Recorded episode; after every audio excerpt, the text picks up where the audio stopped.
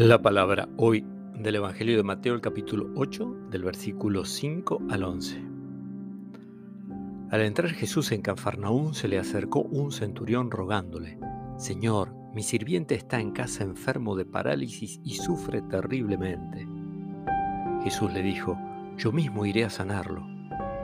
Pero el centurión respondió, Señor, no soy digno de que entres en mi casa, basta que digas una palabra y mi sirviente se sanará porque cuando yo, que no soy más que un oficial subalterno, digo a uno de los soldados que están a mi cargo, ven, él va, y a otro, ven, él viene, y cuando digo a mi sirviente, tienes que hacer esto, él lo hace. Al oírlo, Jesús quedó admirado y dijo a los que lo seguían, les aseguro que no he encontrado a nadie en Israel que tenga tanta fe. Por eso les digo, muchos vendrán de oriente y occidente, y se sentarán a la mesa con Abraham, Isaac y Jacob en el reino de los cielos. Palabra del Señor.